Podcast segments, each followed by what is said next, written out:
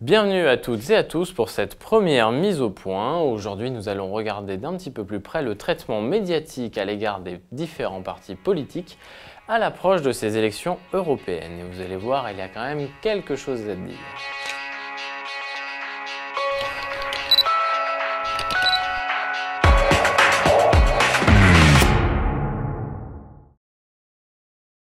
Le tout premier à avoir anticipé ces élections européennes est Emmanuel Macron qui a commencé à faire campagne grâce au grand débat national qui aura, je le rappelle, coûté 12 millions d'euros aux contribuables français. Il est d'ailleurs incroyable qu'il soit toléré qu'un candidat puisse faire campagne sur autant d'argent public.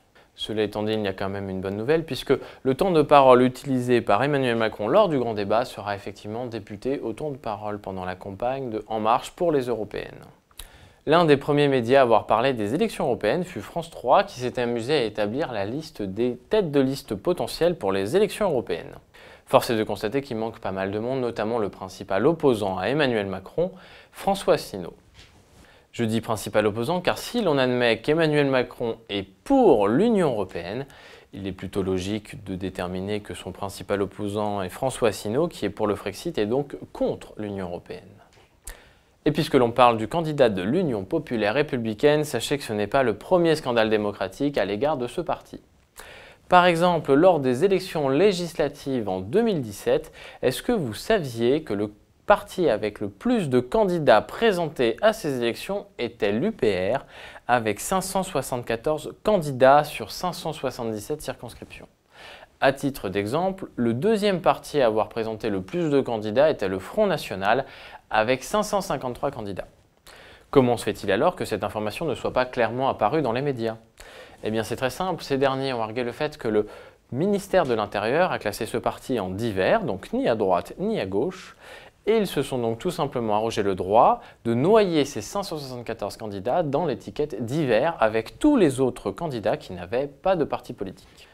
C'est assez incroyable, une telle liberté prise par les médias. D'ailleurs, j'aimerais beaucoup connaître votre avis. N'hésitez pas à réagir à cette vidéo dans les commentaires.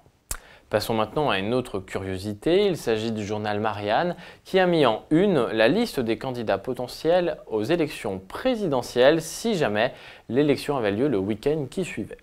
Et là, c'est assez incroyable puisqu'on peut remarquer qu'il manque pas mal de candidats, à commencer par François Fillon. Cela étant dit, comme il y a la présence de Laurent Vauquier, on peut comprendre que ce dernier ait été remplacé. Comment le journal Marianne peut justifier le fait qu'il manque pas mal d'autres candidats, comme par exemple Jacques Cheminade, qui même s'il a un âge assez avancé, si les élections présidentielles avaient lieu par exemple le week-end prochain, eh bien on pourrait tout à fait considérer qu'il soit candidat. Et c'est d'ailleurs le cas pour Jean Lassalle ou François Asselineau. Comment le journal Marianne peut-il prétendre que ces deux personnages ne seront pas candidats si les élections présidentielles avaient lieu ce week-end? Peut-être qu'il y a un début d'explication au niveau des sondages, car effectivement, ces derniers classent ces deux candidats assez bas. Mais comment expliquer alors qu'il y a Philippe Poutou ou Nathalie Arthaud qui eux aussi sont très bas dans les sondages et pourtant bien présents sur cette une? D'ailleurs, je vous propose de développer un petit peu plus cette partie sur les sondages. En effet, les médias utilisent les sondages d'opinion pour attribuer ou non du temps de parole dans les médias. Pourtant, c'est bien le temps de parole dans les médias qui permet aux candidats de monter dans les sondages. C'est exactement comme si vous sortiez de l'école, que vous répondiez à une offre d'embauche et que l'employeur vous disait bah non, vous n'avez pas d'expérience donc je ne vous embauche pas. Sauf qu'il faut être embauché pour avoir de l'expérience. On se mord la queue et c'est exactement la même logique entre les sondages et l'apparition dans les médias. Et d'ailleurs, je vous demande d'être très attentif à ce qui va suivre sur ce sujet. Nous avons eu beaucoup de témoignages de personnes ayant été interrogées par différents instituts de sondage. Et force est de constater que leurs témoignages sont plutôt unanimes. Je vous laisse juger par vous-même en écoutant ce premier extrait d'un enregistrement audio d'une conversation téléphonique de l'Institut Ipsos. Allô? Oui, bonjour. Oui, bonjour. Je suis de l'Institut Ipsos. Oui. Je réalise une étude auprès des personnes euh, de la nationalité française sur l'actualité. Est-ce que vous auriez un peu de temps de vous accorder, monsieur, une dizaine de minutes? Euh, oui. D'accord, je vous remercie. Le premier tour de l'élection présidentielle s'est déroulé dimanche 23 avril 2017. Pouvez-vous me dire pour quel candidat vous avez voté au premier tour? Nathalie Arthaud, Philippe Poutou, Jean-Luc Mélenchon, Benoît Hamon, Emmanuel Macron, Jean Lassalle, François Fillon, Nicolas Dupont-Aignan, Marine Le Pen, François Asselineau ou Jacques Cheminade? Euh, François Asselineau. François Asselineau, d'accord.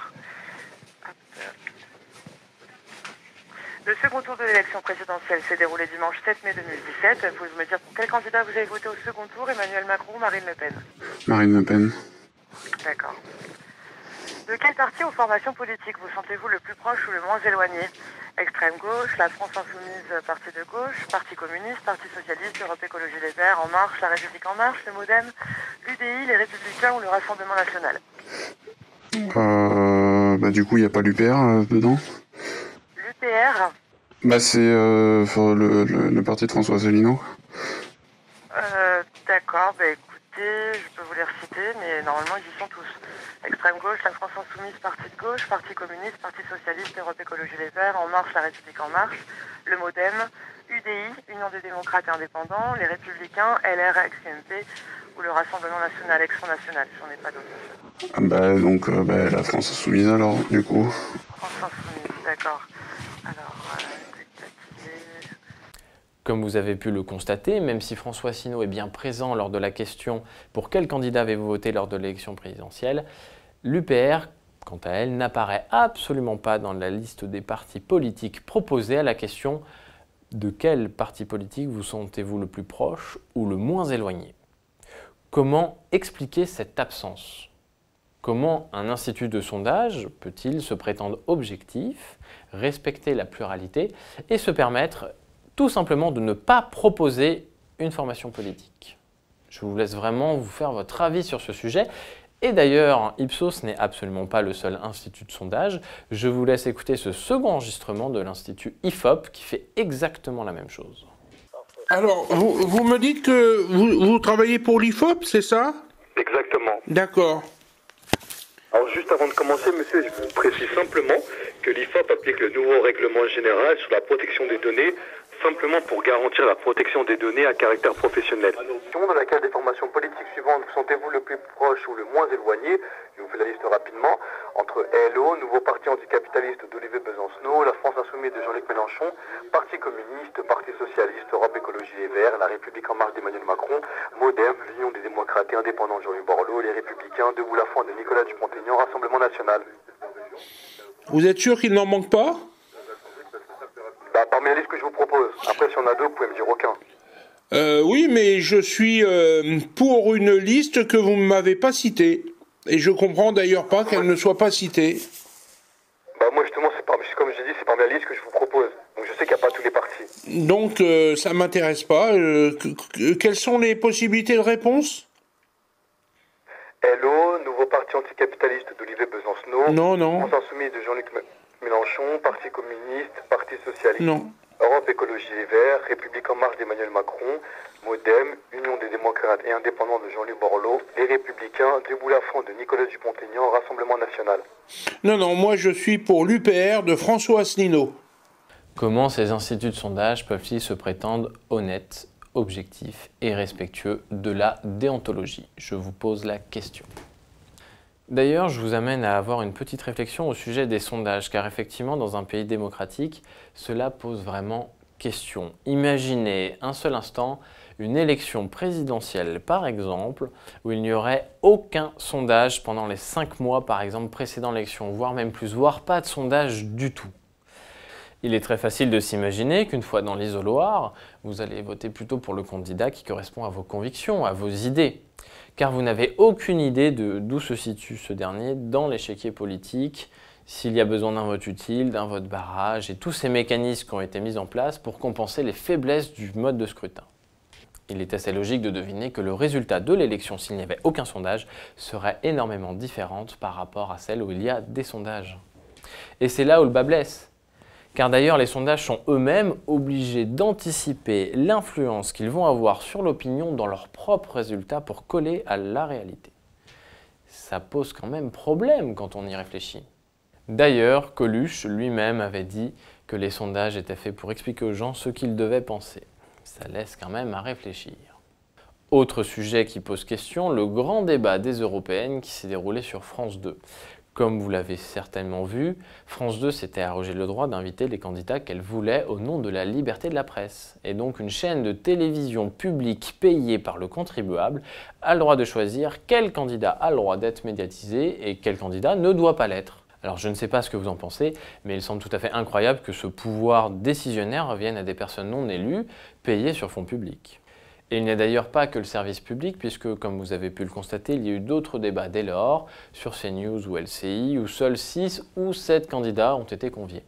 Les médias s'attribuent tout simplement le droit de dire qui a le droit à la parole et qui ne l'a pas. Et d'ailleurs, j'aimerais beaucoup mettre tout cela en regard avec le traitement médiatique réservé à Nathalie Loiseau, tête de liste En Marche pour les élections européennes. Le premier journal français ne s'est absolument pas gêné pour titrer que Nathalie Loiseau était une surdouée aux idées rafraîchissantes.